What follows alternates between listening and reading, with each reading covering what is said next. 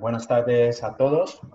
Eh, esto es la conferencia inaugural del 37 del, del, Congreso Virtual de la Sociedad Valenciana de Nefrología. Debido a la crisis del coronavirus, tuvimos que reorganizar nuestro congreso presencial y poderlo, poder para, ser, para ofrecer lo que eran servicios y las ponencias de calidad que habíamos seleccionado eh, a lo largo de los meses. Y, y, hoy iniciamos con la primera conferencia inaugural con Nuria Montserrat que presentaremos más adelante.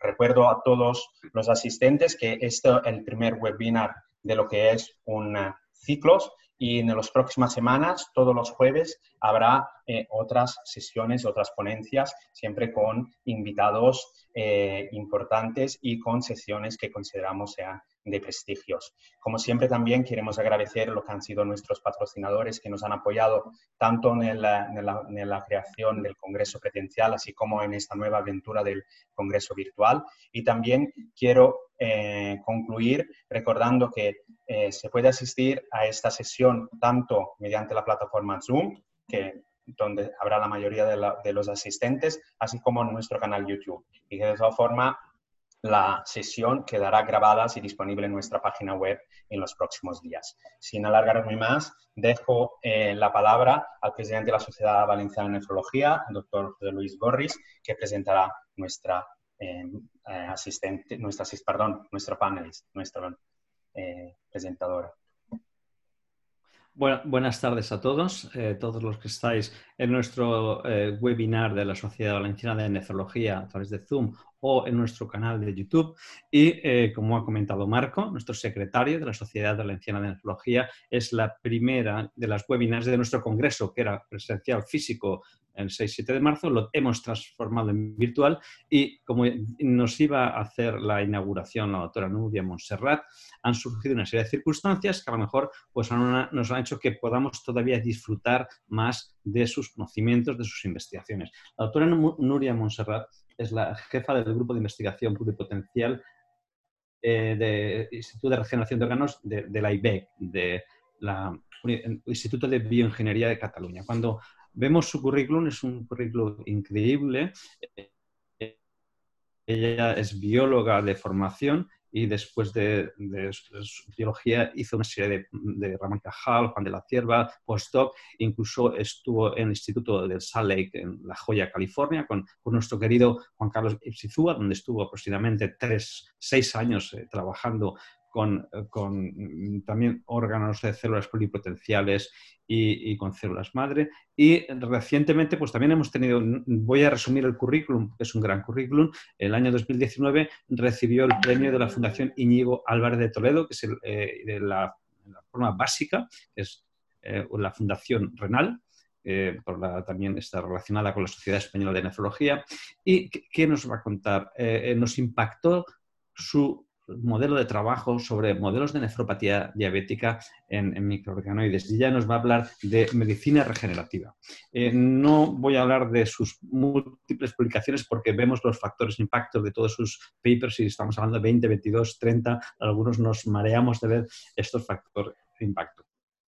Y sin más dilación, porque tiene un currículum extenso y lo conocéis todos, eh, nos gustaría que nos hablara de organoides, nos hablará de cómo esa emoción, como ese campo de la medicina regenerativa puede tener impacto en la nefrología y cómo puede tener impacto en nuevos modelos de mecanismos de enfermedad e incluso en nuevos modelos de tratamiento, tanto en la enfermedad renal diabética, en la enfermedad renal general y en otras modalidades como a continuación nos dirá Monser, eh, Nuria, Montserrat, doctora Montserrat, es un placer que estés con nosotros. Cuéntanos el apasionante mundo que vives en los últimos años. Muchísimas gracias y bueno, ante todo, también deciros buenas tardes a todos. Eh, voy a intentar, a ver, voy a compartir ahora mismo la pantalla. Si queréis, mientras comparte pantallas, recuerdo a todos los asistentes que pueden realizar preguntas mediante el icono que encuentran en la barra de mandos en la parte inferior de la pantalla. De acuerdo, pues muchísimas gracias por la introducción y sobre todo muchísimas gracias por esta invitación, porque para mí la verdad que es un honor participar en, esta ponencia y la verdad que desde Barcelona y mi laboratorio extenderos también las gracias por, dejarnos explicar un poco lo que venimos haciendo en los últimos cinco años en el Instituto de Bioingeniería de Cataluña. Eh, voy a intentar hacer un poco como un overview de lo que es la tecnología de los organoides, de, las que, de la tecnología que oímos hablar últimamente, eh, y después intentaré entrar un poco más al detalle, como comentaba el doctor Gorriz, en aspectos o en proyectos más concretos. Eh, para empezar esta presentación, tengo que hablaros de las células madre pluripotentes, que son las células que residen de manera natural in vivo en el embrión, en concreto en humanos entre el día 5 y 6 durante la gestación. Y también en el año 2006, el profesor Yamanaka, que posteriormente fue nombrado premio Nobel en medicina en el año 2012, describió que se podían generar de manera artificial en el laboratorio células muy parecidas a estas células madre pluripotentes, que se denominaron células IPS, células reprogramadas. Nosotros en el laboratorio y sobre todo estando con el doctor Izpisúa, eh, lo que intentábamos hacer en, los, del año 2008 hacia adelante fue intentar entender cómo en el laboratorio poder aprovechar este potencial de pluripotencia que tienen las células de manera eh, natural para poder entender primero cómo se especifican y cómo se derivan los tejidos durante la gestación para de esta manera tener plataformas en el laboratorio donde estudiar el desarrollo de los tejidos y también generar modelos de enfermedad. Eh, esta diapositiva lo que ilustra es una, fotografía de microscopía confocal en la que en rojo veis las células eh, de la masa celular interna, que son las que tienen esta capacidad de poderse diferenciar al linaje del ectodermo, del mesodermo y del endodermo. Y en el laboratorio hemos estado trabajando, como comentaba, en entender diferentes programas o diferentes vías que podríamos hacer o estimular de manera artificial en la placa de cultivo para obtener así cardiomiocitos, células renales o células, por ejemplo, del riñón, que ahora mismo os voy a explicar. Este conocimiento durante los últimos 10 años, no únicamente en nuestro laboratorio, sino alrededor del mundo, ha dado lugar a que podamos generar células en el laboratorio y podamos formular preguntas muy interesantes. Al mismo tiempo, en paralelo, fue fundamental entender cómo manipular o cómo eh, diferenciar las células madre pluripotentes para derivar estos organoides. ¿Y qué son estos organoides en realidad? ¿Qué es lo que definimos como organoide? No son más que cultivos tridimensionales que podemos generar a partir de las células madre pluripotentes que diferenciamos en el laboratorio. Y en estos cultivos tridimensionales, las células que conseguimos generar están dispuestas de manera muy parecida o idéntica a cómo se encuentran en los órganos. Además, estas células que podemos generar en el laboratorio, en estos modelos tridimensionales, tienen funciones que se parecen mucho a las que ejercen también en este órgano, que estamos intentando generar en el laboratorio. Aquí tenéis diferentes fotografías. El primer trabajo publicado en Nature por el profesor Yoshiki Sasai explicó cómo generar eh, em, caps o retinal caps, es decir, copas eh, retinales. Eh, posteriormente, el, equipo de Knowledge eh, publicó los primeros mini cerebros eh, a partir de células madre pluripotentes y nosotros con el doctor Izpisúa publicamos el primer trabajo en el que generamos pequeños microriñones a partir de células madre pluripotentes. Desde ese momento, el campo de los organoides, la verdad es que ha ido creciendo y hoy en día en el laboratorio podemos pensar y podemos generar realmente pequeños microcultivos tridimensionales para un gran sinfín de órganos, no únicamente los que veis aquí, pero también incluso para intestino, para páncreas, etc. Entonces, claro, nosotros estamos muy centrados, como comentaba, en entender el desarrollo de tejidos que tienen un origen en el mesodermo temprano y también, como no, en entender cómo se desarrolla el riñón en humano. Esta fotografía, como veis aquí, es un esquema que explica el desarrollo renal en el modelo de ratón. Sabemos que en el día 7,5 de la gestación, en el epiblasto, se encuentra un tejido que se llama primitive streak en inglés, que está aquí marcado de color rosa, y este tejido, posteriormente durante la gestación, va a dar lugar al mesodermo intermedio. El mesodermo intermedio que tenéis aquí con dos colores, la parte amarilla es la parte posterior, la parte verde, la parte anterior, va a diferenciarse y a especificarse en tejido renal durante la gestación. La parte anterior de este mesodermo intermedio va a dar lugar al sistema colector y la parte amarilla, es decir, el intermediate mesoderm posterior, el intermediate mesoderm, va a dar lugar a la parte epitelial, al metanephric mesenchyme, que después, durante la gestación, va a tener un contacto íntimo con el ureteric bud progenitor cells y tendremos la formación de este riñón durante el desarrollo. Durante más de 30 años es importante entender que los estudios con ratón nos han permitido, de alguna manera, tener un mapa bastante fidedigno de cuáles son los genes y cuáles son las cascadas celulares que tienen lugar en estos diferentes pasos. Sabemos que para la especificación de este mesodermo intermedio necesitamos que haya un gradiente de las somitas, especialmente de BMPs, y también eh, un gradiente de retinoicasid por el tubo neural. Nosotros pensamos que si en la placa de cultivo podíamos de alguna manera emular o generar estos gradientes, podríamos generar alguna de estas células que son tan importantes en el desarrollo del riñón. Porque en el año 2012 no había ningún procedimiento para poder generar estas células en cultivo. Dicho esto, lo que hicimos fue realmente sencillo. Copiamos lo que ocurre en la naturaleza. Expusimos los cultivos celulares de células madre embrionarias y también de células madre reprogramadas de pacientes con poliquistosis renal a estos sistemas de cultivo a concentraciones elevadas de BMPs, tal y como ocurre en el desarrollo, y también a ácido retinoico.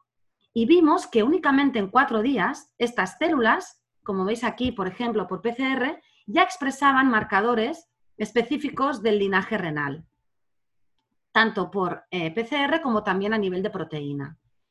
Entonces quisimos tomar ventaja de algunos ensayos que se han hecho en el campo del desarrollo durante bastante tiempo que consisten en testar ex vivo el potencial de diferenciación de nuestras células. ¿Esto qué quiere decir?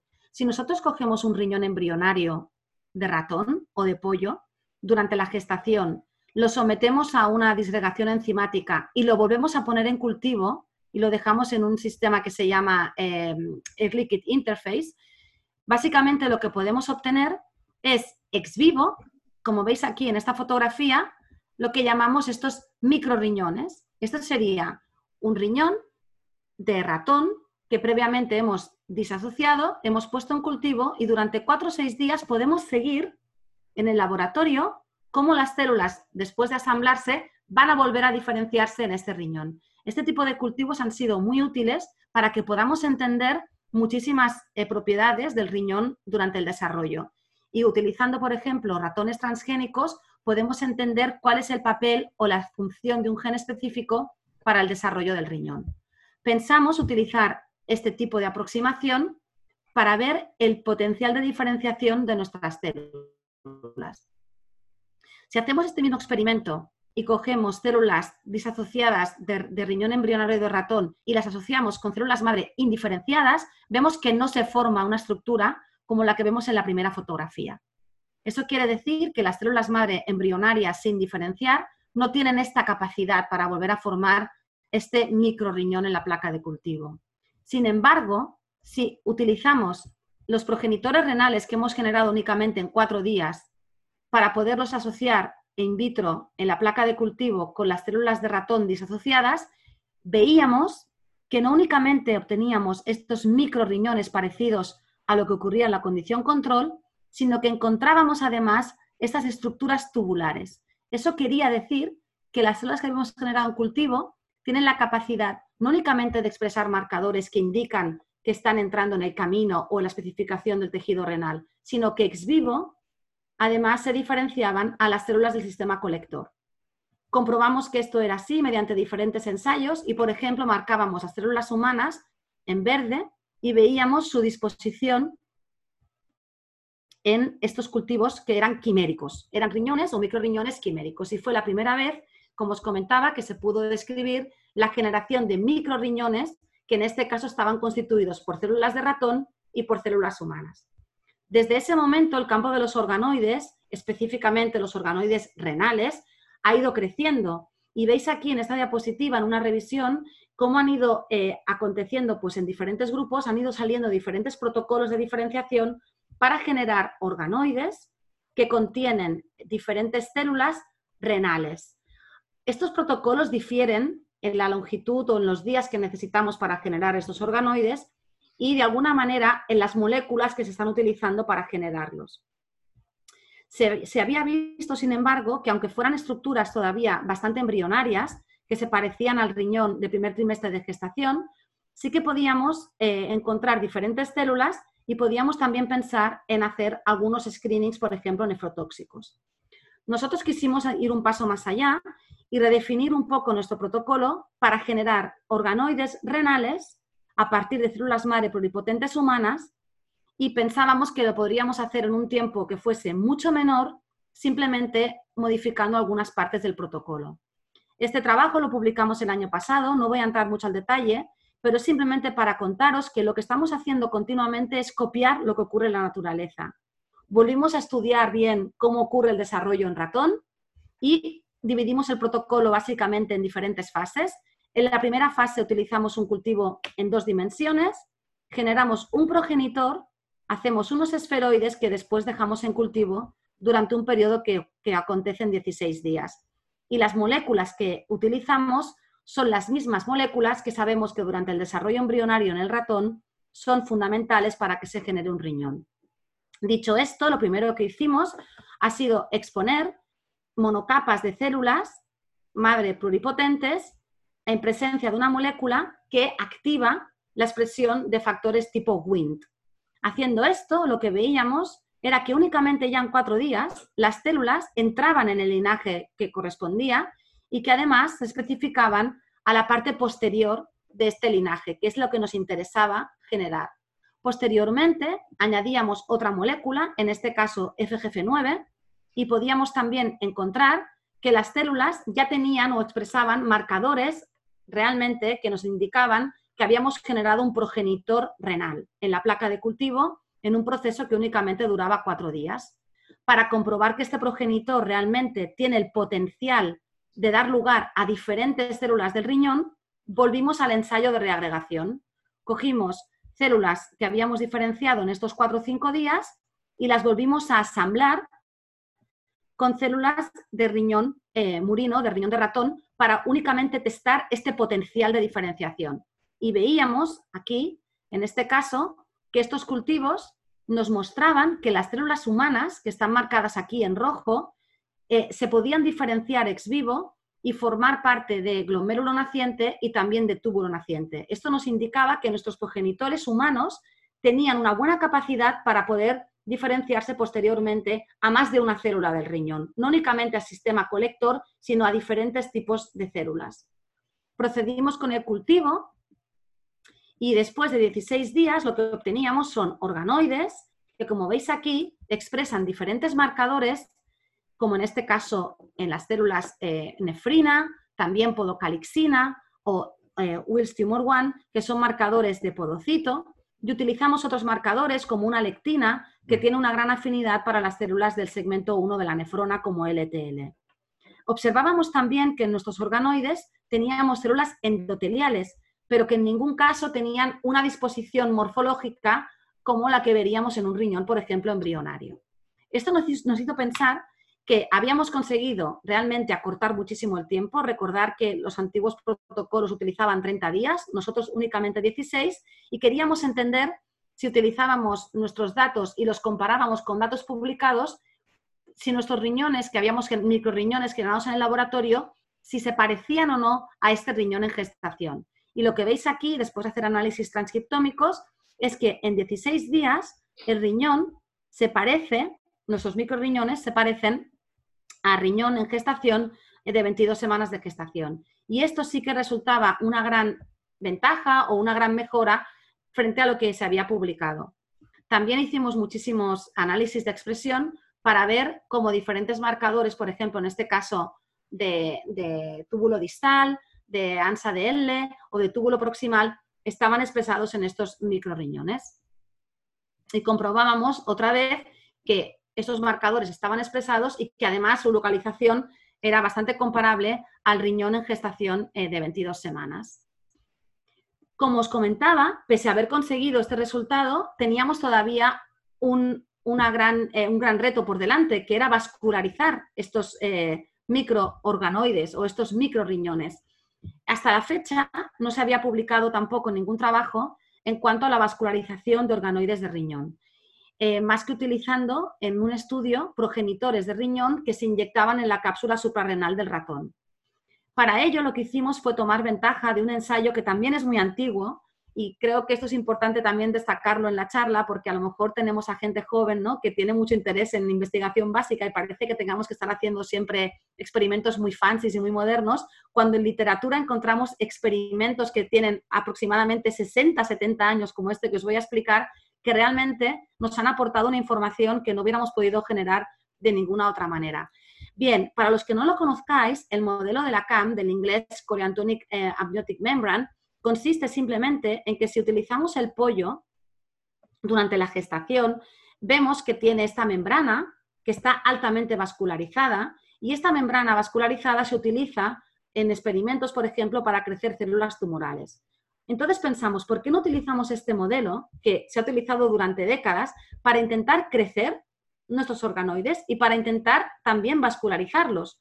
Y lo que hicimos simplemente fue poner a punto un procedimiento en los que implantábamos los organoides durante la gestación del pollo, entre el día 7 y el día 12 de la gestación de estos embriones, para observar si realmente teníamos una vascularización por parte del huésped y también si para el endotelio que teníamos generado los organoides de alguna manera se organizaba en estos organoides. Lo que veíamos, como veis aquí en este vídeo, es que podemos inyectar además en el huevo inovo moléculas, como en este caso dextranfits y fluorescente, y veis aquí en verde en este vídeo cómo los vasos del pollo han entrado y están engraftando, realmente están eh, entrando dentro de este organoide. Y aquí las estructuras no están marcadas más que con un marcador azul para marcar los núcleos. Si utilizamos estos mismos organoides y otros experimentos, hacemos cortes, analizamos por hematoxilina eosina, como veis aquí ya apreciábamos, al cabo de cuatro días de implantación, estructuras que se parecían a un glomérulo, por ejemplo, ¿eh? y veíamos también que ya las células endoteliales marcadas aquí con CD34 sí que estaban dispuestas tal y como lo esperaríamos encontrar en un riñón eh, en gestación, durante la gestación. Además, utilizamos el modelo del huevo para hacer ensayos de nefrotoxicidad. Pues este ensayo básicamente lo que nos permitió demostrar era que podíamos generar organoides en un tiempo cortito, de 16 días, y que además podíamos utilizar un ensayo ex in vivo para poder, de alguna manera, organizar el endotelio, que en este caso es un endotelio de origen humano, porque como veis aquí, las células están marcadas en magenta para un marcador que reconoce el antígeno nuclear humano junto con CD31. Como os decía, el campo de los organoides no es, eh, es relativamente nuevo. Desde el año 2013-2014 hemos empezado a ver cómo se han ido generando diferentes laboratorios organoides de diferentes eh, órganos y nosotros estamos muy centrados en generar organoides renales. Sabemos que tenemos por delante muchísimos retos, como por ejemplo eh, la falta de vascularización, en la que estamos trabajando y hemos demostrado pues, que podemos utilizar algunas estrategias para, llevar a cabo esos experimentos. También esta maduración. Muchos de vosotros preguntaréis, bueno, pues estos organoides son muy embrionarios, se parecen a un riñón de segundo trimestre de gestación. Y la respuesta es sí, pero esto acontece únicamente en 16 días. En 16 días en la placa de cultivo ya podemos tener estructuras que se parecen mucho a un riñón en, en segundo trimestre de gestación. Pero aquí tenemos que tener en cuenta que gracias a la bioingeniería podemos de alguna manera copiar las señales que las células reciben in vivo en los tejidos para poder solventar alguna de estas cuestiones. Y ahora voy a explicaros muy brevemente qué estamos haciendo en el laboratorio para intentar mejorar qué es lo que hemos generado hasta ahora a nivel de conocimiento y a nivel de técnicas para poder generar mejor los organoides y para poder entrar ya en el alma mater de la charla, que es la, poder modelar enfermedades humanas. Por ejemplo, con bioingeniería, como veis aquí, podemos generar geles, geles que tengan una dureza que se parezca a la dureza, a la dureza del tejido. ¿Y por qué esto es importante? Porque sabemos que la dureza de los tejidos va también, de alguna manera, el estímulo mecánico ayuda a diferenciar las células. Si hacemos los organoides en un, en, un, gel que tenga una dureza blanda, como la dureza que tenía en este caso el modelo in vivo, la, la membrana del pollo, lo que veíamos es que podíamos generar organoides que ahora tienen muchas más nefronas y que estas nefronas además tienen glomérulos bastante más desarrollados. Si implantamos los organoides que hemos generado en estos geles, en estos geles eh, más blandos, vemos, por ejemplo, que aquí no he querido poner todos los datos, por utilizando TEM microscopy, eh, microscopía electrónica de transmisión, vemos que estos organoides presentan estructuras tubulares con brush borders bastante prominentes y encontramos que los podocitos, pese a ser todavía bastante inmaduros, contienen primary, secondary food processes e incluso la formación de slit diaphragms. Y esto ocurre únicamente en 20 días. Es decir, mediante la bioingeniería lo que podemos conseguir es mejorar la capacidad o el extent de la diferenciación de nuestros organoides. También con bioingeniería hay muchos trabajos que nos han enseñado que la matriz extracelular de los tejidos es la que también va a dictar de alguna manera la diferenciación. Sabemos que la matriz extracelular, la composición de la matriz extracelular de los tejidos va cambiando durante el desarrollo. Y también sabíamos que si cogemos células madre pluripotentes indiferenciadas y las cultivamos sobre matrices extracelulares acelularizadas, podemos diferenciar las células porque la matriz extracelular dicta, de alguna manera, la diferenciación de las células por una propiedad que se llama en inglés biomimicry.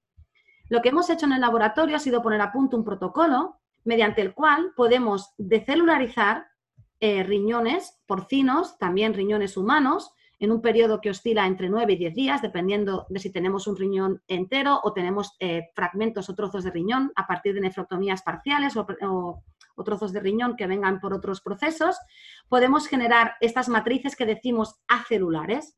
Las caracterizamos en el laboratorio de manera rutinaria por diferentes tinciones, utilizando hematoxina eosina, triconmasón o PAS, para comprobar que realmente el hecho de decelularizar no corrompe la estructura y la composición de esta matriz acelular. Eh, también sabemos por biografía que la matriz decelularizada tiene un gran potencial angiogénico. Y lo que hemos querido hacer aquí eh, ha sido generar a partir de esta matriz acelular geles para poder utilizar en impresión 3D. Aquí lo que estamos enseñando es eh, la capacidad angiogénica de esta matriz acelular que hemos convertido en un hidrogel y vemos que realmente cuando engraftamos o depositamos estas matrices acelulares eh, convertidas en geles, otra vez utilizando el modelo del pollo, tiene una gran capacidad angiogénica de llamar a los vasos. Y esto es muy interesante porque estábamos diciendo hace unas diapositivas que nos falta tener una buena vascularización en estos microorganoides. Hemos puesto a punto este protocolo utilizando impresión 3D, mediante el cual los progenitores que generamos únicamente en cuatro días en dos dimensiones, los llevamos a la impresora 3D que tenemos en mi instituto, los mezclamos con estos hidrogeles y ahora podemos generar organoides de una manera mucho más escalable, de una manera mucho más controlada, utilizando, por ejemplo, la impresión 3D. Además, haciendo este protocolo, vemos que la expresión de marcadores que son importantes eh, en cuanto a la matriz celular del propio organoide, de las propias células renales, como, como marcadores de diferenciación, están más expresados cuando utilizamos estos geles que hemos eh, em, desarrollado a partir de matriz renal acelular. Como veis aquí, estos constructos que decimos bioprinted, o sea, constructos imprimidos, ya no son micrométricos, sino que son milimétricos. Y ahora podemos generar en el laboratorio organoides que para vosotros nefrólogos siguen siendo realmente muy pequeñitos, pero ya son, eh, hemos, hemos cambiado de magnitud de micrométricos a milimétricos. Y lo más interesante es que las nefronas que contienen estos organoides están segmentadas y contienen o expresan marcadores de las diferentes secciones, por ejemplo, del túbulo, como hemos caracterizado antes para otros trabajos en el laboratorio. Hasta aquí en la charla lo que os he querido explicar un poco es en nuestro laboratorio qué metodologías utilizamos para hacer organoides, de dónde partíamos y a dónde hemos llegado a día de hoy. Sabemos que queda un gran camino todavía para poder generar organoides con diferentes características, organoides que tengan a lo mejor eh, más estroma o más mesangio y para ello estamos intentando ahora formular pues otro tipo de aproximaciones como sistemas de cocultivo. Pero lo que os quiero explicar ahora es cómo utilizar estos organoides para modelar eh, patología humana o para entender el desarrollo, por ejemplo, en este caso del riñón. Conoceréis las herramientas que están a disposición de los laboratorios en edición genética. Esto nos permite introducir mutaciones, realizar delecciones de grandes regiones del genoma y mediante la tecnología de CRISPR-Cas9 este sistema parece que es todavía muchísimo más fácil. Bueno, aquí podríamos hablar un rato de cuán fácil o no fácil es, pero lo que sí que es importante tener en mente es que las células madre pluripotentes tienen una gran permisividad para ser editadas a nivel genético. Un Ramón y Cajal, que está en mi laboratorio, publicó en el año 2014 la posibilidad de insertar un módulo para expresar Cas9. Esto quiere decir que podemos hacer edición genética en cualquier momento. Podemos eh, hacer cortes o introducir secuencias en las células en el momento que nos interese, durante, por ejemplo, la diferenciación del organoide, en el estado final de la diferenciación. Y en esto es lo que hemos trabajado muchísimo en los últimos cuatro años en el laboratorio para modificar genéticamente las células madre pluripotentes de manera que expresen esta Cas9 para poder eh, hacer, por ejemplo, introducir mutaciones específicas de paciente, para poder hacer delecciones, para poder de alguna manera tener organoides que expresen una proteína truncada, que nos interese entender en el laboratorio cuál es el fenotipo que da lugar ese genotipo. O sea, si podemos introducir un genotipo conocido, podremos estudiar un fenotipo que de alguna manera es muy difícil estudiar en un riñón humano. Y aquí tenemos una posibilidad muy buena para poder realizar preguntas durante la diferenciación de los organoides. Esta fotografía o este esquema, básicamente lo que os quiere ilustrar es el potencial, es decir, esto lo estamos haciendo en mi laboratorio, pero hay otros laboratorios que trabajan también con Cas9 en otras células, nosotros trabajamos en organoides, pero creo que es importante ver que podemos no únicamente insertar o deleccionar porciones que nos interesen de eh, genes, pero también podemos, de alguna manera, hacer upregulación o downregulación de genes. Podemos incluso modificar la expresión de genes. En este proyecto están trabajando hoy en día ah, también diferentes estudiantes de doctorado en mi laboratorio y hemos conseguido a día de hoy generar líneas eh, knockout que decimos, es decir, que no van a expresar SIX2, PAX2, LHX1, muchos genes que sabéis que son muy importantes en enfermedad congénita renal y también, por ejemplo, tenemos algunos proyectos, un proyecto en concreto, la Asociación Española contra el Cáncer, para modular o modelar in vitro el carcinoma renal de célula clara. Y esto lo hacemos mediante CRISPR-Cas9. Os voy a poner un ejemplo, por ejemplo, para Wills Tumor 1. Tenemos un proyecto muy bonito en el que hemos eh, introducido diferentes mutaciones para, esta, para este gen que es tan importante en este cáncer pediátrico. Aquí mostramos un Western blot para ver que después de hacer esta modificación genética, estas, estas, estos organoides expresan una proteína truncada, como ocurre en el modelo de ratón y en el modelo humano. Podemos diferenciar los organoides mutados eh, y entender pues, qué genes están eh, variando durante la diferenciación. Y cuando miramos, por ejemplo, organoides wild type, vemos que WITCH1 está expresado en estos podocitos a día 16 durante la diferenciación, en este caso también a día 20, que estos organoides expresan VT1 aquí en rojo y también podocalixina en la membrana, y también encontramos pues, una diferenciación, lo que sería normal en un organoide durante este tiempo de la diferenciación. Cuando vemos un organoide en el que hemos establecido o hemos hecho este mutante para WIT1 en el que se expresa una proteína truncada, vemos que estos podocitos expresan VT1, pero que no están eh, correctamente eh, diferenciados tal y como ocurre, por ejemplo, en el modelo de ratón. Es decir, que podemos generar herramientas, podemos generar sistemas de cultivo que nos permitan interrogar fenotipos, como en este caso VT1, y también estamos trabajando en PAX2 y en otros genes importantes para eh, enfermedad congénita renal.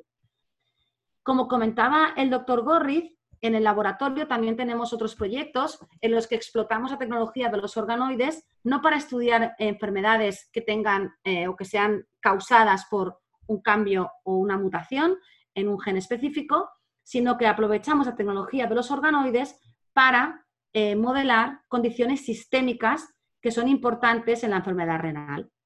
En este caso tenemos diferentes proyectos para nefropatía diabética y hemos estado trabajando durante un par de años en entender cómo generar en la placa de cultivo modelos que nos permitan eh, generar esta plataforma. Básicamente lo que hacemos es bastante fácil. Como veis aquí es un esquema en el que utilizamos organoides que exponemos a condiciones que decimos de normoglicemia, exponemos los organoides a condiciones de 5 milimolar glucosa o a condiciones oscilantes en las que tendríamos 5 milimolar a 25 milimolar glucosa durante 7 días. Esto lo que nos permite es ver qué acontece durante estos días exponiendo los organoides en estas dos condiciones. Vemos que cuando hacemos esta exposición oscilatoria a la glucosa, los organoides, además, como esperábamos, como ocurre en el riñón nativo, eh, depositan eh, colágeno. Y esto lo hemos comprobado con tinciones, también por diferentes eh, métodos, y eso nos invitó a pensar que el organoide nos podría ayudar a contestar algunas de las primeras fases que acontecen debido a esta no regulación de la glucosa en el tejido. Cuando vamos un paso más allá y interrogamos en los organoides por cambios a niveles metabólicos, que sabemos que están muy relacionados con esta enfermedad de nefropatía diabética, podemos hacer ensayos en los que medimos la capacidad de, consumir oxígeno por estos organoides. Y vemos que los organoides expuestos a 5 milimolar glucosa, a una condición de normoglucemia, tienen un perfil de consumo de oxígeno mayor a los que están expuestos a estas condiciones oscilantes de glucosa. Y esto es lo que también se ha visto en células tubulares de pacientes. Básicamente lo que estamos haciendo es poner a punto el sistema para explotar este modelo del organoide para hacer otro tipo de cuestiones que voy a explicar a continuación. Es importante ver que no únicamente tenemos un cambio a nivel metabólico, una reprogramación metabólica en las células del organoide, sino que también enzimas glicolíticos, como por ejemplo HK2 o LDH-alfa, están más expresados cuando exponemos los organoides a estas condiciones oscilantes de glucosa. Pero bien, estamos trabajando con todo el organoide y estamos muy, muy interesados en entender qué es lo que ocurre en el túbulo, en las células del túbulo del organoide. Y me podríais preguntar, ¿y las podemos aislar? ¿Podemos utilizar el organoide como si fuera un riñón? Lo que hacemos en el laboratorio es aislar células de los organoides y en este caso, como nos interesan las células del túbulo, las podemos aislar utilizando esta lectina que tiene una gran afinidad por el segmento 1 que se llama LTL. Podemos hacer este experimento otra vez, ponemos los organoides en condiciones de normoglicemia y los exponemos a condiciones en paralelo eh, de oscillatory glucose conditions levels disgregamos los organoides al finalizar el tratamiento y aislamos las células y las ponemos en cultivo. Y ahora las vamos a someter a una condición de normoglicemia, 5 milimolar glucosa, porque nos preguntamos si realmente los organoides son buenos modelos para estudiar nefropatía diabética. ¿Tenemos el, el fenómeno de la epigenetic memory? Es decir, células que han visto condiciones oscilatorias de glucosa si las restablecemos a una condición de normoglicemia, ¿van a tener esa memoria epigenética? ¿Cómo van a responder las células? Y cuando hemos hecho esto es muy interesante, porque lo que vemos aquí es que cuando aislamos las células de los organoides que han sido expuestos a 5 o 25 milimolar glucosa durante más de dos meses en 5 milimolar, es decir, en condiciones de normoglicemia, vemos que las células y los organoides que han sido expuestos a estas condiciones oscilantes de glucosa no recuperan nunca una capacidad de respiración normal y también vemos una disminución para la expresión de muchos enzimas metabólicos que son imprescindibles para, en este caso, la fatty acid oxidation.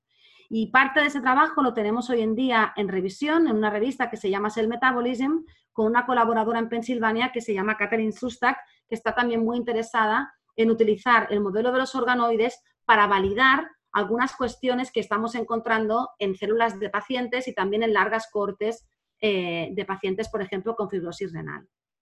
Y ya para acabar, os quería contar un poquito pues, cuál ha sido nuestra última contribución en una colaboración internacional para utilizar el organoide, como os decía, para modelar patologías que no son genéticas, o patologías sistémicas. En este caso es para entender la interacción de un virus con las células.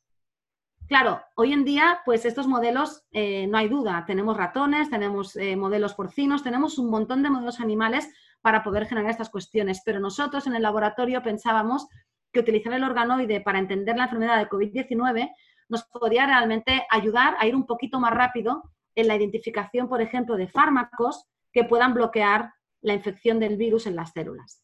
Como sabéis, el virus SARS-CoV-2 utiliza, al igual que el SARS, eh, una puerta de entrada en las células, que es eh, el, receptor AC2 o el enzima AC2.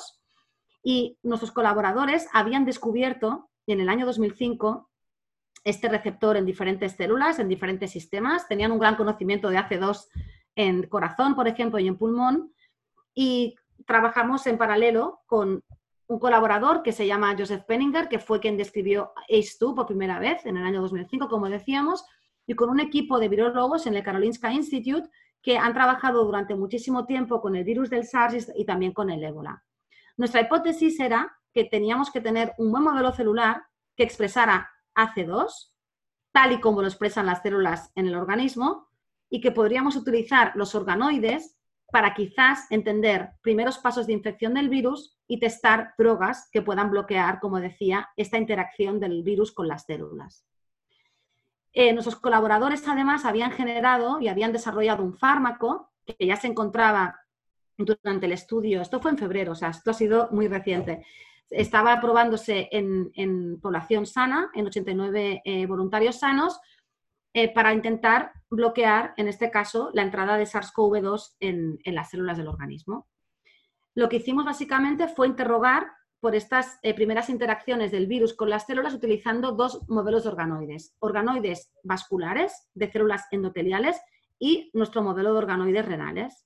¿Y por qué? Porque empezábamos a tener más datos de publicaciones en China, por ejemplo, porque esto os estoy diciendo que fue en febrero, febrero-marzo, en los que empezábamos a ver que era una enfermedad multisistémica. El SARS-CoV-2, como sabéis, ahora desgraciadamente no únicamente afecta al pulmón, en un 5% de los pacientes hay una insuficiencia renal, en un gran porcentaje de pacientes empezamos a ver también enfermedad cardíaca y ahora estamos hablando también de enfermedad relacionada con vasos sanguíneos y problemas relacionados con problemas más sistémicos en, pacientes eh, que tengan pues, una fase más eh, crónica de la, de la enfermedad COVID-19. Y lo que hicimos, pues bueno, fue bastante sencillo a nivel experimental el abordaje. Simplemente pensamos, vamos a utilizar los organoides, vamos a infectarlos con virus eh, SARS-CoV-2 y vamos a ver la respuesta de las células del organoide a esta infección. Pero yo tenía una gran duda existencial. Los organoides que hacemos en el laboratorio expresan AC2 y expresan AC2 en las células tal y como lo harían en un riñón nativo. Sabemos que AC2 en el riñón se expresa en las células del túbulo, en la parte proximal. También, aunque a, nivel menor, nivel, si comparamos, por ejemplo, por single cell RNA-seq en los podocitos, y muy poco en el endotelio del riñón. Pero eso es, un, eso que ocurre en un riñón nativo y nosotros hacemos organoides en 16 días. ¿Qué hicimos? Hicimos un perfil por secuenciación eh, single cell con RNA-seq para ver que nuestros organoides o si nuestros organoides a día 16 de diferenciación contenían, como os estoy explicando, ¿no? las diferentes poblaciones. Veis aquí que estos organoides renales que generamos en el laboratorio tienen poblaciones muy bien definidas, células endoteliales, células proliferativas, células del tubo proximal, del loop of Henle, diferentes podocitos, y esto es normal porque es un, es un pequeño o microorganoide en desarrollo, es decir, las células estarían diferenciando. Pero cuando interrogamos por la expresión de AC2, lo que nos tranquilizó y lo que me hizo pensar que podíamos utilizar nuestra plataforma fue ver que ACE2 estaba expresado en nuestros organoides en las células del tubo proximal y también en estos podocitos más diferenciados. Aquí os pongo también estos datos que los hicimos en colaboración con el doctor Felipe Prosper en, en Pamplona, en la Universidad de Navarra. Como veis aquí, los organoides expresan diferentes marcadores que son importantes para la función renal, por ejemplo, marcadores del túbulo, marcadores de podocito y también marcadores de loop of Henle como CALBI1 y marcadores de endotelio como CD93. Esto quería decir que podíamos utilizar nuestros organoides para modelar eh, COVID-19. Y posteriormente también lo que hicimos para este paper fue caracterizar muy bien las diferentes poblaciones o las diferentes, em, perdón, los diferentes marcadores que se expresan en el túbulo em, de estas nefronas que generamos en el organoide. Como veis, los túbulos expresan marcadores como bomba de sodio y potasio también SGTL2, que es un marcador que es bastante importante para muchas funciones eh, que vosotros también trabajáis en vuestros laboratorios, estoy segura. Lo que hicimos con los colaboradores en, en Karolinska, ellos aislaron y propagaron el virus SARS-CoV-2 a partir de muestras nasofaringias de pacientes en Suecia. Eh, estos em, coronavirus fueron propagados en células Vero 6. Es una tecnología o una técnica que realizan de manera muy rutinaria en este laboratorio. Y posteriormente procedieron a infectar nuestros organoides que les enviábamos de Barcelona al Karolinska Institute. Y ellos infectaron con diferentes dosis o con diferentes cargas virales para ver cuál era la dosis que generaba pues, una mayor carga viral en los organoides. Si cogían sobrenadante de organoides infectados, veían que el virus además tenía capacidad de volver a infectar otros organoides. Y lo que hicimos fue entonces eh, tratar los organoides infectados con diferentes dosis de una molécula que es una proteína recombinante para ACE2, para este fármaco que os comentaba que se encontraba en fase 1, en fase de seguridad en 89 voluntarios sanos. Y este paper lo publicamos hace ahora aproximadamente un mes y medio en la revista Cell y actualmente este fármaco, la compañía Apeiron, eh, lo está probando en 200 pacientes en, hospitales en Alemania y también en Dinamarca. Es decir, creo que este papel, aunque sea todavía pues, un, único paper, pone en relieve pues, que realmente podemos pensar en que la tecnología de los organoides nos puede ayudar a entender procesos que de alguna manera nos costaría muchísimo utilizando un modelo animal y para algunos casos cuando es imposible tener células de pacientes para poder generar ese tipo de cuestiones. Ya para resumir mi charla, básicamente lo que os quiere eh, ilustrar este diagrama es que en el laboratorio trabajamos con células de pacientes, que no he explicado nada porque teníamos una limitación de tiempo y creo que me he extendido demasiado, lo siento. También células madre pluripotentes, que en el laboratorio estamos trabajando eh, muchísimo en mejorar, que es lo que vamos aprendiendo en el día a día. Con bioingeniería podemos mejorar mucho la capacidad de diferenciación de estos organoides. ¿Y para qué lo estamos haciendo? Es para al final del día poner a disposición los organoides de médicos, clínicos, colaboradores, para poder formular preguntas, para realizar procesos o eh, modelar enfermedad humana utilizando esas plataformas que realmente cuestan poquitos días de conseguir. Estamos hablando de dos semanas en el laboratorio. Quiero agradecer sobre todo a la gente de mi grupo. Mi grupo es un grupo joven porque eh, tiene únicamente pues, unos cuatro años. Estamos en Barcelona, en el Parque Científico, Instituto de Bioingeniería de Cataluña. Elena Garreta ha sido una persona muy importante para en estos proyectos. También Carmen Hurtado, que lleva el proyecto de nefropatía diabética en el laboratorio. Como no a mis colaboradores en el Salk Institute, el doctor Juan Carlos Espísua Belmonte, y también a las agencias financiadoras que han permitido pues, que hoy pueda explicaros un poco lo que estamos haciendo y espero que la charla os haya eh, merecido la pena y la espera también. Muchísimas gracias.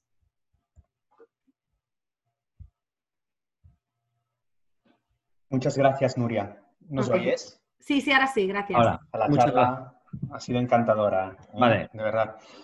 Gracias, la verdad es que ha sido, estoy absolutamente emocionado. ¿no?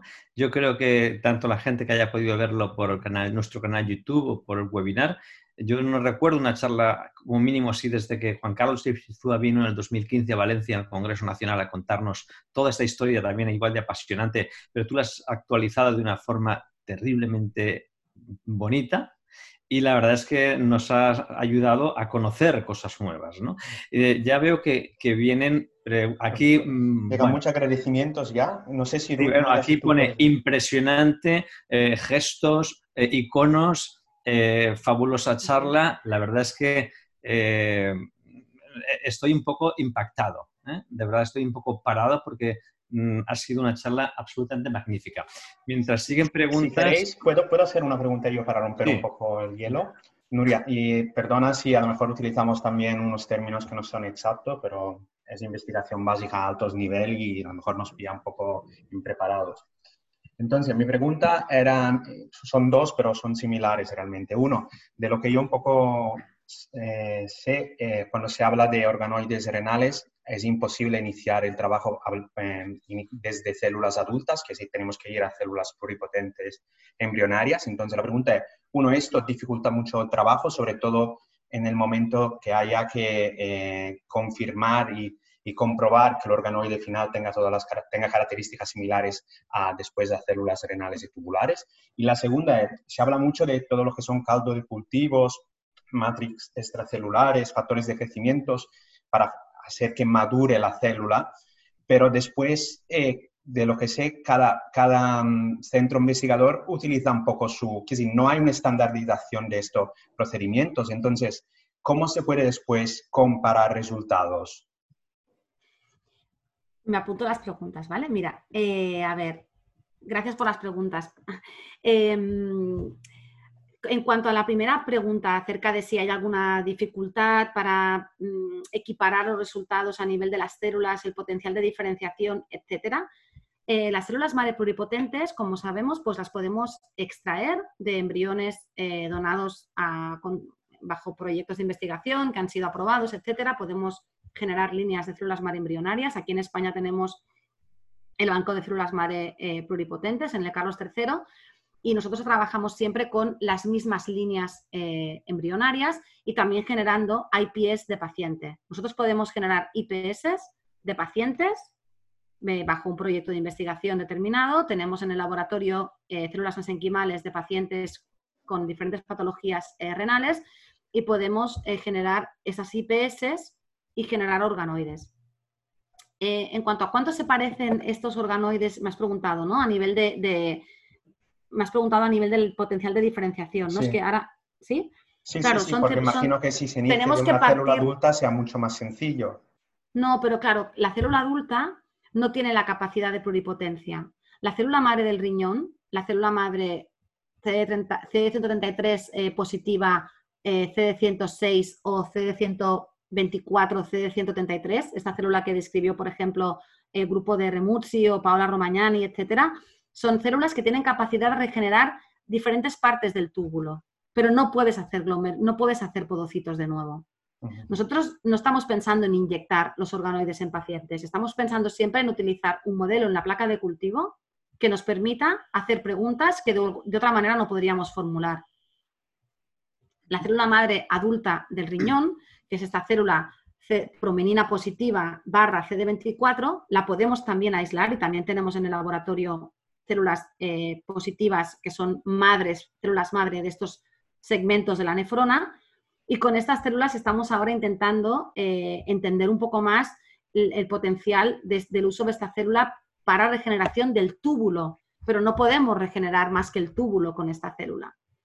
Las células madre pluripotentes, como decíamos, pueden generar in vitro e in vivo células del ectodermo, del mesodermo y del endodermo. Entonces, eh, tenemos la capacidad de poder generar en 16 días estructuras micrométricas que se parecen a un riñón. De la otra manera, no podríamos generar más que túbulos. No sé si he contestado tu pregunta. Y después, en cuanto al tema de la matriz y los protocolos, la tecnología de los organoides renales, eh, los organoides de riñón han sido casi los últimos en llegar a, la palestra, ¿no? Porque eh, se empezó con otros eh, tejidos, con otros órganos, y el, organoide de riñón, a diferencia de otros organoides, no utilizamos matrigel o otras matrices extracelulares. Los, hasta la fecha se venían haciendo en este cultivo que os he dicho antes, Air Liquid Interface. No precisaban una matriz. Nosotros estamos utilizando la matriz para poderlos imprimir, porque queremos generarlos a gran escala. Estamos generando del orden de 10.000 organoides, 5.000 organoides a la semana, entonces necesitamos trabajar muchas veces de una manera que sea bastante robusta y utilizamos, por ejemplo, el hidrogel. Pero muchas otras veces no utilizamos el hidrogel. En cuanto a si hay mucha variabilidad entre protocolos o cómo podemos estar seguros de qué protocolo es mejor, la tecnología, por ejemplo, de secuenciación de RNA-seq nos ha permitido comparar nuestros datos con datos que han colgado otros grupos. Y podemos comparar entre laboratorios qué protocolo es el que, por ejemplo, va a dar lugar a organoides con más endotelio, qué protocolo, por ejemplo, tiene más estroma. Y podemos decidir un poco en función de la pregunta que tengamos en el laboratorio qué protocolo vamos a utilizar. Muy bien, muchas gracias. Una, pregunta aquí delante, que además es la misma que tenía aquí Juan Navarro, me ha entendido. Eh, yo iba a hablar de la confluencia de organoides, si es eh, funcionalmente eficaz. Juan nos pregunta lo mismo. Nos has enseñado la utilidad de los organoides a nivel de células. ¿Qué grado de utilidad tienen estos organoides desde el punto de vista funcional como conjunto? Eh, desde el punto de vista funcional, sobre todo lo que se ha ido estudiando ha sido a nivel de nefrotoxicidad, más centrados en la parte del túbulo. Y yo creo que esto es, vamos a ver bastantes trabajos en este sentido porque yo os he mostrado algunas diapositivas eh, en las que estamos muy centrados en, el túbulo, en el segmento 1 que podemos aislar. Cuando trabajamos, por ejemplo, con estas células tubulares, las podemos madurar mejor en la placa de cultivo. Y estamos viendo que a nivel metabólico, las células que generamos de estos organoides renales en 16 días, las aislamos, las ponemos en cultivo y las exponemos a diferentes cultivos con diferentes medios, a nivel metabólico y a nivel de secuenciación se parecen, son idénticas a células adultas de pacientes mayores de 45 años, eh, donantes sanos o donantes diabéticos. ¿Qué quiere decir? Que quizás no podremos tener todo un espectro de todas las 23 tipos de células del riñón, pero podemos centrarnos en algunas de estas células. Yo en el laboratorio tengo la obsesión con las células del túbulo, entonces estamos muy centrados en, el túbulo y también en el podocito, que estos son palabras mayores, pero sí que estamos viendo que después de dos años o tres ya tenemos protocolos de diferenciación que podemos generar tubular cells, que siempre diremos que son tubular-like cells, porque no son células que vengan de un riñón de un donante, pero si nos fijamos en el perfil metabólico y nos fijamos en el perfil transcriptómico, son células que se parecen muchísimo a las células nativas. En cuanto a la función, podemos interrogar por funciones metabólicas y disfunciones metabólicas. Primero tenemos que entender el metabolismo de estas células para después ver cuándo deja de funcionar y también estamos muy centrados en nefrotoxicidad, en generar modelos em, agudos de toxicidad o crónicos de toxicidad y probar diferentes compuestos. Muchas gracias. Eh, en, el campo de la nefropatía diabética, que has contado que trabajos que los estás eh, llevando, Carmen está, Hurtado está llevándolo contigo, has dicho dos cosas realmente tremendamente importantes para nosotros. Una es eh, que has eh, observado en tus organoides que cuando expones a los pacientes a altas concentraciones de glucosa respecto a concentraciones más bajas de glucosa, se expresan más o menos algunos enzimas y, algunas proteínas. Y otro aspecto es que cuando estos pacientes, ambos, eh, a alta glucosa, baja glucosa, luego los, los eh, sometes a una situación de normoglucemia, existe lo que los clínicos hemos estado hipotetizando, el legado metabólico, y que eso se demostró en un estudio de el Advance On, un estudio de cinco años de, tratamiento con un antidiabético oral, mayor control estricto de la glicada versus menos control estricto, y luego otros cinco años todos con la misma glicada. Entonces, eh, es curioso porque tú has demostrado en solo 16 días lo que en un estudio hemos tardado 10 años realmente es, el legado metabólico y lo importante, que has demostrado que esas lesiones no, no se recuperan. Es tremendamente importante. Y otro aspecto que, que eh, eso, que no se recupera nunca. Y otro aspecto que, también es absolutamente apasionante es que en la enfermedad renal diabética y ahora incluso los no diabéticos que ya ah, empiezan a aparecer datos, los fármacos bloqueadores del cotransportador sodio-glucosa y SGLT2 han sido, ha sido el, el, gran avance y ya tenemos datos de prevención a todos los niveles. Entonces, SGLT2, uno de los mecanismos eh, que de nefroprotección no solamente ha sido el glomérulo, porque hemos sido muy glomerulocéntricos, ahora queremos ser muy tubulocéntricos, porque nos habíamos olvidado de la toxicidad de la glucosa a nivel del túbulo, eh, inflamación generada, etc. Entonces tú has demostrado otra cosa apasionante. Lo que hemos visto, los pacientes que toman SGLT2 mejora la hemoglobina y el hematocrito. ¿Por qué? Porque mejora el environment, el ambiente, el microambiente de oxigenación y al recuperarse de la nefrotoxicidad de la glucosa o toxicidad de la glucosa mejora. Y tú has demostrado que con estos, eh, eh, esta situación mejora, el SGLT2 mejora el consumo de oxígeno y es clave uno de los mecanismos de nefroprotección era la mejoría del consumo de oxígeno y lo has demostrado en tus organoides. Realmente lo que hemos visto es que has demostrado lo que los clínicos estamos viendo, pero que no nos aclarábamos exactamente. Entonces, tú tienes un modelo realmente rápido, un momento rápido de, eh, mm, de miles y miles de producciones en muy poco tiempo. Entonces, tendrás que ir a buscar, ¿no? Tendrás que ir a buscar todos esos mecanismos patogénicos de la enfermedad renal diabética que no conocemos. Sí, y es muy interesante porque lo has explicado uh, perfectamente y yo te lo agradezco muchísimo porque no, podía tampoco mm, explicarlo también como tú, por supuesto, pero luego en el contexto de las diapositivas he tenido que ir muy rápido y lo que está muy bien, que, creo que, has, explicado súper bien, es que podemos capturar eh, algunas de las fases. Eh, de esta epigenetic memory o, el, o, esta especie como de borrado, ¿no? Y una vez eh, volvemos a tratar, a resetear las células, vemos que no podemos, vemos que estas células ya no recuperan el fenotipo inicial. Hemos probado, en este caso, también tratamientos con, con diferentes compuestos, como por ejemplo agentes hipometilantes, porque sabemos que hay un crosstalk muy importante entre la epigenética y la función, la epigenética y el metabolismo. Y cuando intentamos, eh, y cuando hemos hecho esto, es decir, cuando hemos tratado los organoides y las células expuestas a estas diferentes condiciones, a agentes hipometilantes, vemos que podemos revertir, que podemos curar los organoides, ¿no? Esta es una hipótesis que hay eh, lanzada, ¿no? De la, epigenetic memory, eh, si se pudiese revertir, ¿no? Si se pudiesen desbloquear a nivel de epigenoma las marcas que se van depositando en el genoma, debido únicamente a la exposición de glucosa desregulada o a estos AGEs. Hemos expuesto los organoides a AGEs, que genera una colaboradora, la profesora Anne-Marie Smith, que fue la persona que descubrió el receptor de AGE en Nueva York, en New York Langor. Ella produce los AGEs, nos envía AGEs, exponemos organoides a AGEs eh, y, a, y, a, condiciones oscilantes de glucosa y vemos este daño. Y cuando tratamos los organoides con estos agentes hipometilantes, vemos que somos capaces de hacer esta reversión y que el metabolismo además se recupera. Es decir, tenemos una plataforma que ahora estamos eh, intentando explotar ¿no? con fármacos para poder descubrir ¿no? un poquito más. Nunca vamos a poder eh, dejar de lado y no queremos dejar de lado las células de los pacientes. Por eso es muy importante tener colaboraciones con vosotros para poder tener siempre la célula nativa, la célula del túbulo, que vamos a exponer a estas condiciones en paralelo y vamos a probar realmente que lo que estamos viendo en el organoide y en la célula tubular aislada del organoide y en células de pacientes realmente está correlacionado. Es, apasionante porque, a ver, o sea, que hemos visto o hemos pensado siempre que la enfermedad renal diabética y muchas enfermedades renales crónicas eran irreversibles.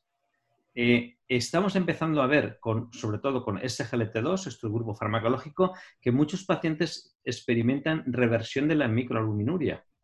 Desaparición, paso de macro a micro o paso de micro a normoalbuminuria. Entonces nos habíamos quedado que había cierto grado de reversión, pero tú nos cuentas encima que con la posibilidad de metilación, actuando sobre la epigenética, puedes hasta borrar esa memoria metabólica por eso mal pasado o los malos antecedentes o por haber sido un mal chico, un mal paciente en su pasado.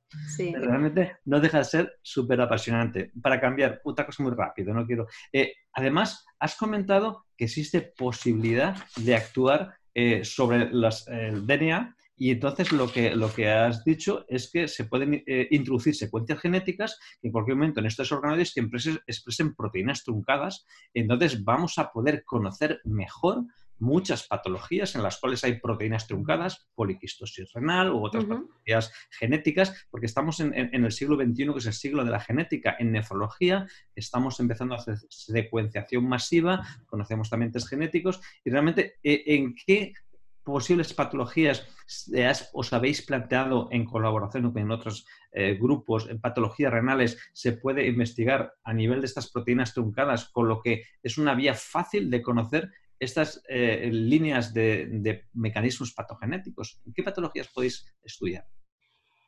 Hemos empezado de alguna manera con pruebas de concepto, eh, haciendo proteínas truncadas de genes importantes en el desarrollo dado que tenemos un modelo de desarrollo renal eh, y estamos eh, muy interesados en modelar CACUT, eh, patología congénita, sobre todo con PAX2, que sabemos que fue el primer gen relacionado con CACUT, y también podemos además diferenciar estas células PAX2 a otros órganos, como por ejemplo a organoides de retina. Es decir, podemos tener buenos modelos en los que podemos modelar diferentes órganos, diferentes tejidos en los que faltaría este PAX2, porque sabemos que es un síndrome reno eh, óculo y también en, el oído.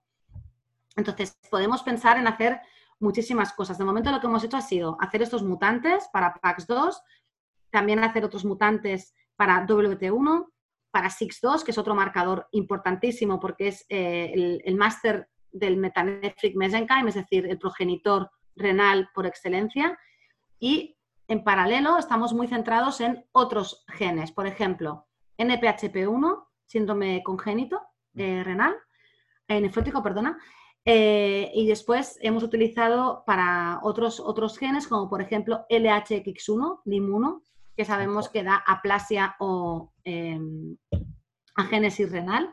¿Por qué? Porque tenemos un buen modelo en desarrollo del riñón. y en paralelo, estamos también utilizando, aparte de lo que os comentaba, de poder introducir, en este caso hacemos proteínas truncadas, pero también hemos introducido mutaciones. Hemos introducido mutaciones, la más, la más prevalente para PAX2, la más prevalente para VT1, la más prevalente para NPHP1. Es decir, tenemos organoides que tienen estas mutaciones incorporadas. Y tenemos posibilidad con los clínicos de tener células que tengan estas mutaciones. O al revés, muchas veces los clínicos no podéis acceder a estas células o no podemos hacer un cribado de compuestos porque no tenemos células con estas mutaciones. Entonces aquí tenemos una buena puerta, una buena, un buen modelo para poder interrogar por fenotipos que ocurren muy pronto durante el origen de, de la formación, en este caso de la nefrona. Y también mantener esos organoides en cultivo e inducir la mutación cuando nosotros queramos. Por ejemplo, cuando el organoide ya está formado. Cuando el organoide está formado, si en ese momento mm, rompo o me cargo las células VT1 positivas, ¿qué pasa? Y eso es lo que ahora podemos hacer con esta plataforma eh, en la que hemos introducido esta, esta CAS9. Marco, ¿tienes alguna última pregunta? Tengo, tengo otra pregunta eh, del público y es, son dos preguntas un poco correlacionadas porque vierten sobre un tema muy que, que interesa mucho a los nefrólogos, que es el trasplante renal. Entonces, la pregunta es, hay modelos que simulan, lo, uno, que de una parte pueden simular lo que es el sistema inmunitario junto a células tubulares y glomerulares, y dos, si hay estudios que pueden ver lo que pasa con fármacos nefrotóxicos como que utilizamos en el trasplante renal para evitar el rechazo, como pueden ser inhibidores de calcineurinas para estudiar lo que es, por ejemplo, fibrosis intersticial y atrofia tubular porque la vascularización parece que ya en futuro ya la tenemos más o menos ya como mínimo eh, controlada, pero el sistema inmunitario no, no sabemos. Exacto, es uno de los grandes retos que había, que os he puesto la diapositiva porque yo soy muy franca, es decir, yo explico lo bueno y lo malo y, y los límites de la tecnología, evidentemente. Sí que en otros sistemas, para otros organoides, lo que se ha hecho ha sido hacer cocultivos. Es decir, durante la diferenciación del organoide, por ejemplo, eh, para otro tipo de organoides, se han eh, cocultivado los organoides con macrófagos o con otras células para intentar tener un sistema más rico. Nosotros lo que estamos viendo en la secuenciación que os he enseñado como esa especie como de mapa, ¿no? Os he enseñado que los organoides, si quieres podemos ir a, la presentación. Sí, si quieres, hemos, eh, creo que lo puedo compartir, ¿no? Sí, no, dejo de compartir yo y lo vuelves a subir. Vale. Eh, lo que os he enseñado aquí, por ejemplo, con secuenciación de single cell RNA-seq, esta tecnología es maravillosa. Lo que nos permite es utilizar los organoides para poder interrogar cuántos tipos de células diferentes tengo. Son estos clústeres que llamamos, que vemos aquí en diferentes colores. No lo estamos viendo, no has puesto en compartir. ¿No lo estás ¿eh? viendo? Espera, perdona. Eh, perdonad.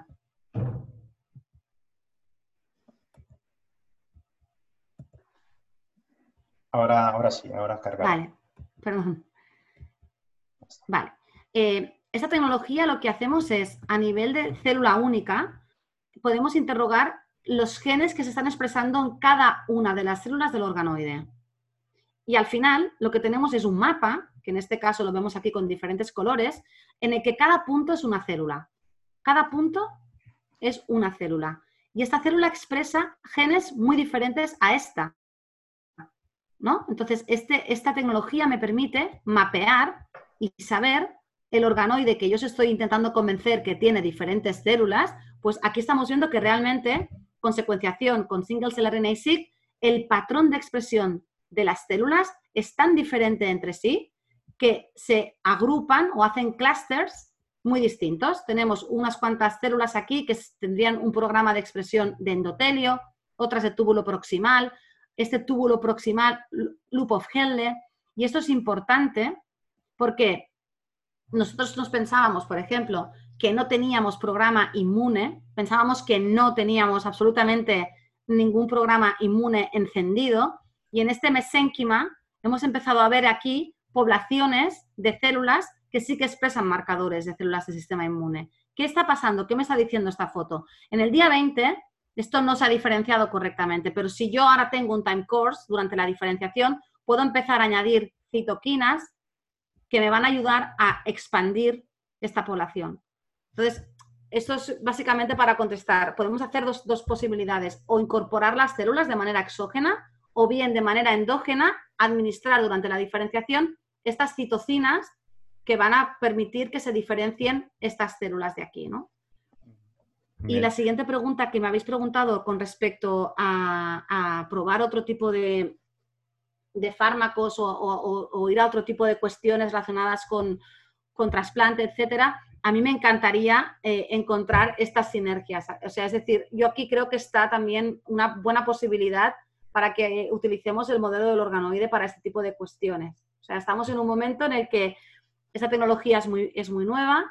En el campo de trasplante y sobre todo en vuestro campo de nefrología sois eh, top y, yo creo que esto sería, al menos para nosotros en mi instituto y sé que para, muchos que trabajamos con organoides, pues un, buen match, ¿no? Encontrar este, este punto en el, que, en el que podamos aprovechar el conocimiento de investigación básica como este, en el que podemos generar los organoides eh, no, como si fuera un kit de cocina, porque tenemos, como veis, muchas preguntas, pero utilizar estos modelos para hacer modelado de patología y también para cribar drogas y compuestos, en este caso para trasplante, etcétera muchas gracias. Vamos a, eh, de verdad, hay preguntas, pero debemos acabar porque es, apasionante y nos quedaríamos aquí muchas horas.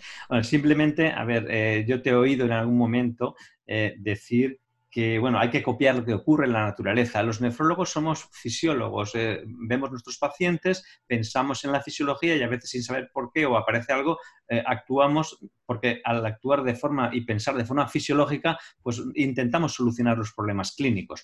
Tú lo has comentado en, tu campo y estás intentando copiar lo que ocurre en la naturaleza. Y como tú has dicho en alguna eh, de tus charlas y una famosa frase de, Einstein, dice que si miramos a la naturaleza eh, de una forma más profunda, podremos entender cómo funciona todo mucho mejor. Y, yo creo que tú nos lo has enseñado. ¿Eh? Y eso solo se hace con pasión, con curiosidad y con ilusión. Y de verdad, nosotros estamos encantados de haberte tenido. Muchas gracias, Nuria. Muchísimas gracias a vosotros. Gracias. Buenas tardes. Gracias. Adiós. Adiós. Gracias. Gracias. Sí, quiero agradecer de nuevo a todos los colaboradores, a todos los sponsors del Congreso nuestro y que han entendido el paso virtual y a nuestro mayor sponsor de AstraZeneca para esta reunión. Gracias a todos y nos vemos todos los jueves a las 4.30 en nuestros webinars de la Sociedad Valenciana de Nefrología.